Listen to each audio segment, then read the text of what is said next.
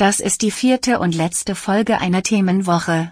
Von Dienstag bis Freitag haben wir uns bei Zurück zum Thema mit künstlicher Intelligenz beschäftigt. Die KI, die darf diese Folge zwar eröffnen, aber die Anmoderation schreiben wir lieber selbst. Dafür haben wir uns heute mal was anderes überlegt, nämlich eine kleine Geschichte von ChatGPT zum Einstieg. Wir haben der KI gesagt, denk dir eine Geschichte aus, in der die Wörter schlau und Genie vorkommen. Eine für einen Mann und eine für eine Frau. Das Ergebnis? In der Geschichte von Max geht es darum, wie er seine Intelligenz dazu nutzt, um seine Firma zu retten. Natürlich mit Erfolg. Und was könnte die Frau namens Anna wohl mit ihrem Genie anfangen? Na klar, Sie löst ein Dating-Problem mit einem Mann. Denn natürlich ist Anna nicht nur schlau, sondern auch schön und empathisch. Klar, das ist nur eine fiktive Geschichte, aber ihr hört es schon, der Gender Bias, also die Voreingenommenheit, steckt tief drin. Und auch in anderen Bereichen diskriminiert künstliche Intelligenz. Wir fragen uns deshalb, KI ohne Vorurteile, geht das überhaupt? Mein Name ist Sarah Marie Plikat. Hallo.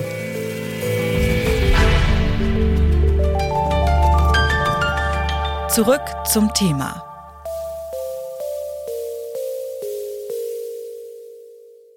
Bitte widmet eure Aufmerksamkeit unserem Werbepartner. Die Suche nach geeigneten Mitarbeitenden kann viel Zeit in Anspruch nehmen, muss sie aber nicht unbedingt, denn man kann sich helfen lassen.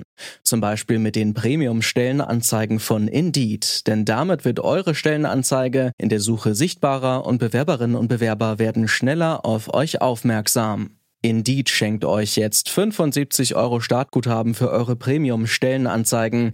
Klickt dazu auf den Link in den Show Notes. Es gelten die AGB. Bei KI-Systemen gibt es nicht nur sexistische Tendenzen. Auch nicht weiße Personen werden durch künstliche Intelligenzen benachteiligt. Ein Beispiel sind Gesichtserkennungstechnologien. Die kennt ihr vielleicht vom Smartphone, aber auch in anderen Bereichen werden sie eingesetzt und dunkle Haut erkennen diese schlechter als weiße. Kenza Aizi Abu ist Ingenieurin, Elektrotechnikerin und Expertin für Robotik und künstliche Intelligenz. Sie kennt noch weitere geläufige Beispiele, in denen KI-Systeme diskriminieren. Die Empfehlungsdienste zum Beispiel in der Musik schlagen eher Werke vor, die von männlichen Künstlern kommen. Spracherkennungssysteme gehen mit männlicher Sprache viel besser um als mit weiblicher Sprache. Ist euch vielleicht schon mal an Sprachassistenten wie Alexa oder Siri aufgefallen?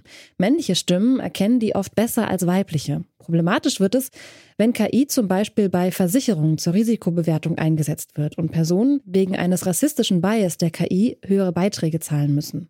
So ein Fall ist bei der Organisation Algorithm Watch gemeldet worden. Für die arbeitet Pia Sombetsky. Sie sagt, ein großes Problem ist, dass viele Menschen gar nicht bemerken, dass sie von einer KI diskriminiert werden häufig fehlt einem ja als Individuum ähm, der Kontext. Warum wurde ich jetzt zum Beispiel zu einem Bewerbungsgespräch nicht eingeladen? Ist das jetzt, weil eine Software zum Beispiel meinen Lebenslauf ausgewertet hat oder ist das einfach, weil es bessere BewerberInnen gab? Also da haben Individuen einfach super schlechte Voraussetzungen, ähm, rauszufinden, ob sie überhaupt betroffen sind und melden dadurch natürlich auch viel weniger ähm, Fälle, weil sie eben gar nicht damit rechnen, dass das passiert ist. Also das würde ich sagen, ist auch so ein Kernproblem mit dieser Form der Diskriminierung, dass sie eben so im Verdeckten häufig stattfindet und dadurch zu wenig auch gesellschaftlich besprochen werden, weil weil zu wenig Menschen über wissen, dass das ein Problem sein kann, mit dem sie konfrontiert werden in der alltäglichen Lebenswelt, sei es nämlich eben am Arbeitsplatz oder eben, wenn man eine Versicherung abschließen möchte. Der Einsatz von KI-Systemen ist in den meisten Fällen nicht transparent. Manchmal erkennt man das an dem Satz, dieses Schreiben wurde maschinell erstellt. Aber auch das ist nur ein Hinweis. Und selbst wenn man es mitbekommt, gibt es zurzeit nur eine gesetzliche Grundlage, um Diskriminierungen anzufechten, nämlich das Antidiskriminierungsgesetz. Die Diskriminierung muss danach von der betroffenen Person bewiesen werden.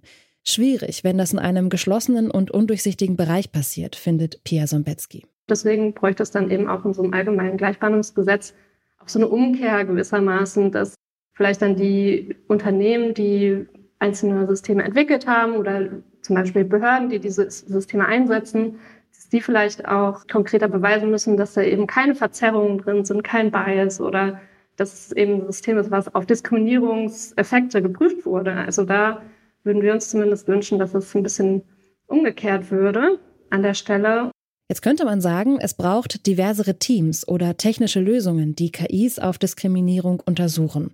Aber die Lösung ist es leider nicht. Denn das Problem, das sind auch wir alle. Kenza Aizi Abu erklärt warum. Die Herausforderung bei diesen selbstlernenden Systeme besteht daraus, dass sie von Menschen immer weiter lernen.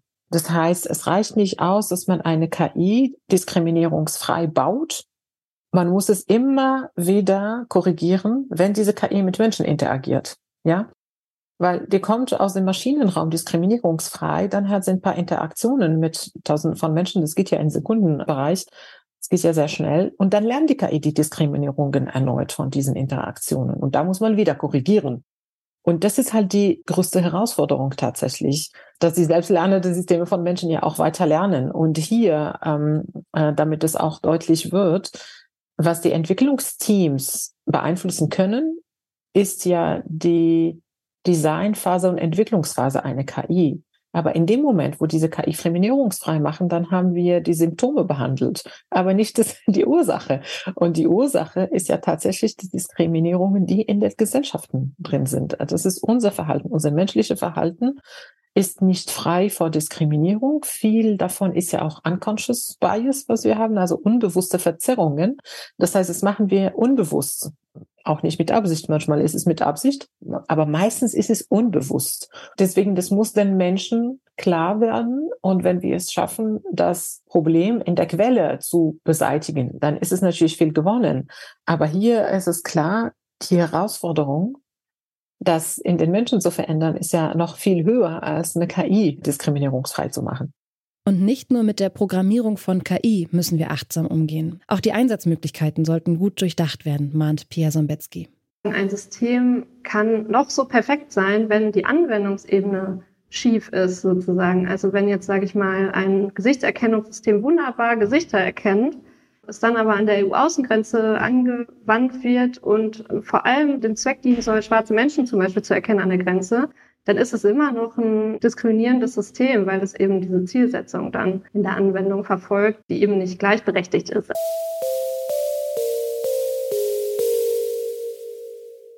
In Sachen KI und Diskriminierung, da gibt es noch ganz schön viele Baustellen. Was wir als Gesellschaft noch nicht in den Griff bekommen, das ist auch in KI-Systemen so einfach nicht zu lösen. Das Problem mit der Diskriminierung, das müssen wir im KI-Bereich auf jeden Fall angehen.